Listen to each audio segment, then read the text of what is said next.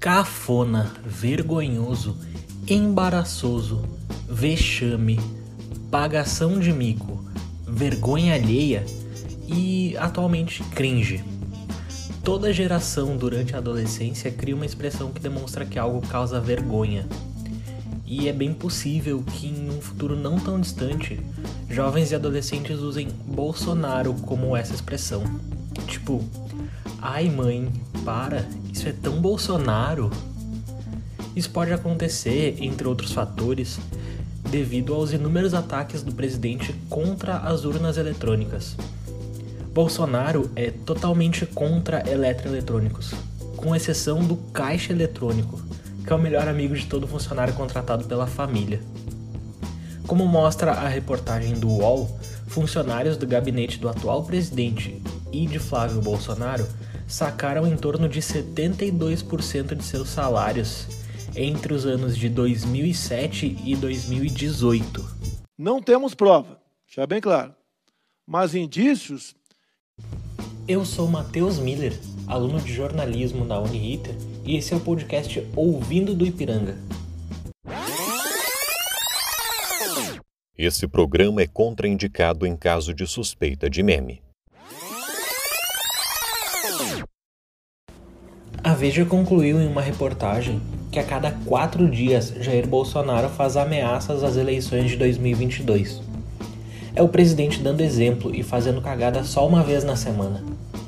Em uma outra ocasião, ele chegou a comentar que quem fala que a urna eletrônica é auditável e segura é mentiroso.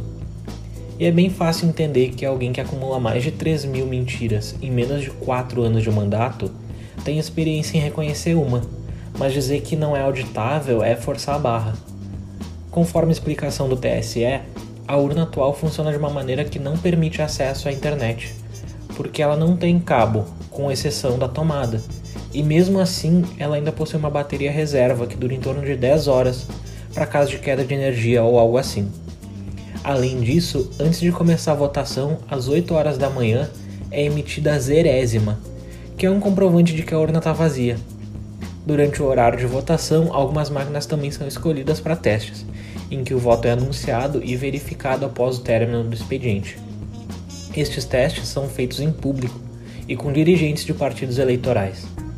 No fim do dia, uma mídia móvel copia os dados das urnas e, através do sistema interno do governo, é encaminhado para a contagem. Além disso, esses dados são impressos em cinco vias e se tornam os boletins de urnas que são distribuídos para cartórios em três vias. Assim, até votação precisa de assinatura em cartório. Mas também é encaminhado para representantes de partidos e um fica na porta da sessão eleitoral. E como é que funcionava antigamente? Vocês podem me perguntar. Eu pensei que você fosse doido, mas você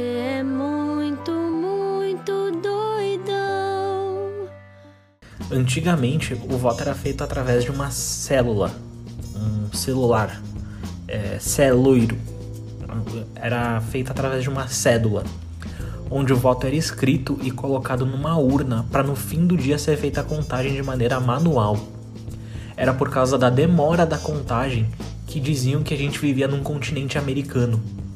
E com a extinção do voto impresso, algumas falcatruas foram deixadas de lado, como por exemplo a urna grávida de um anjo, que em vez de chegar com o Salvador, chegava cheia de papéis com o nome e o número de um candidato, mesários que na hora da contagem, por falta de comida e com fome, comiam os votos. E pensa que se a urna sendo eletrônica as eleições já dão azia, como é que elas não deviam ser antes? Tinha também o voto de cabresto, que tem esse nome por causa do cabresto, olha só é, que é uma corda ou um pedaço de couro que serve para prender e controlar um eleitor, digo, um animal. O voto em branco também é, era reescrito por um mesário para um determinado candidato. E aparentemente essa foi a primeira vez que o Brasil ouviu falar de reciclagem. Também entre as melhorias da urna eletrônica foi que ela evitou muitas brigas para saber se aquilo que estava escrito era um E ou um 3. Quer dizer, as eleições não teriam sido trocadas por voto eletrônico se todo mundo tivesse feito caderno de caligrafia. Em 1996 começaram os testes com a urna eletrônica, onde aproximadamente 32% dos eleitores votaram nelas. Na eleição seguinte, 100% das sessões eleitorais já tinham aquela máquina que fazia um barulhinho um pouco estranho, Mas os pedidos de volta para o voto impresso não são coisa de 2020 para cá. Em 2015, o então deputado Jair Bolsonaro adicionou uma emenda à reforma eleitoral da época, que dizia que os votos precisavam ser acompanhados de um recibo. Quase como se o mesário perguntasse: CPF na nota, senhor? Cabe lembrar que essa foi a primeira emenda aprovada por Jair em 25 anos como deputado minha vida aqui é uma desgraça, é problema o tempo todo, não tenho paz para absolutamente nada. Contudo, o STF considerou a emenda inconstitucional em 2018.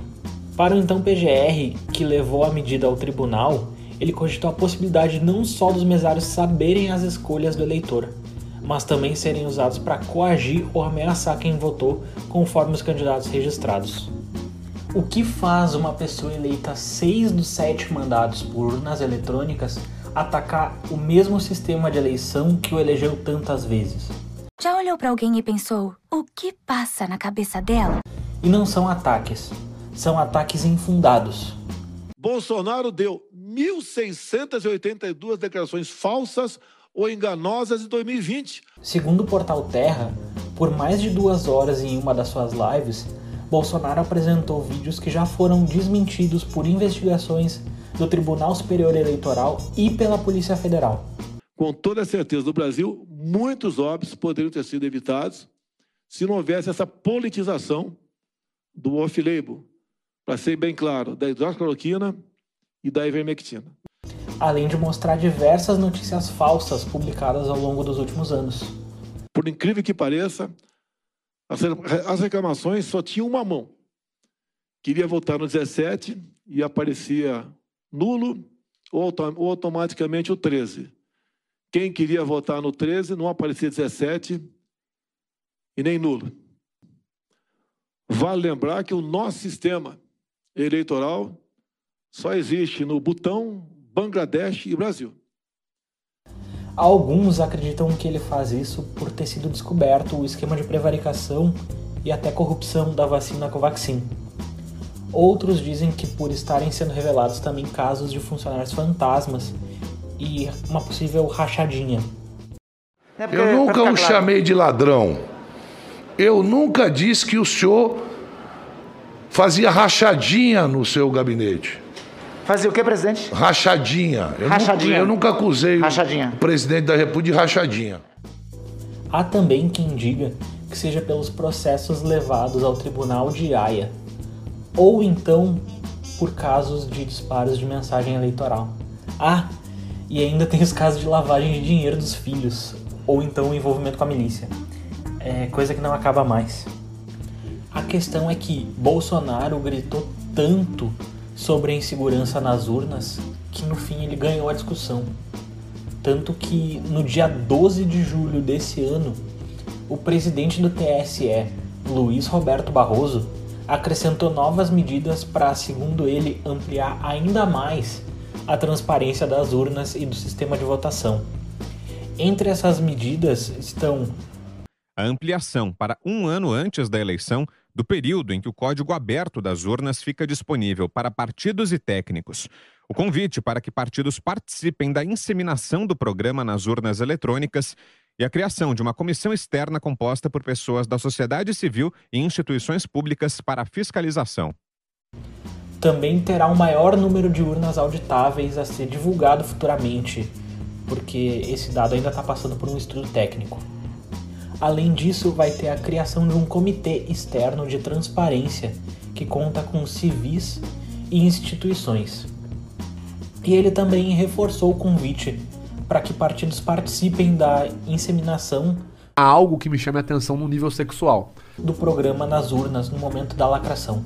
Apenas para demonstrar que o voto impresso não impede o argumento de fraude de quem não queira democraticamente aceitar o resultado das eleições.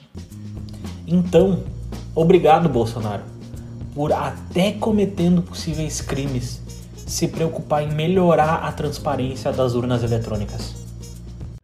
Esse podcast usou os áudios de TV Senado, UOL, Jovem Pan, TV Brasil, Justiça Eleitoral, Cartoon Network e Flow Podcast. Até a próxima!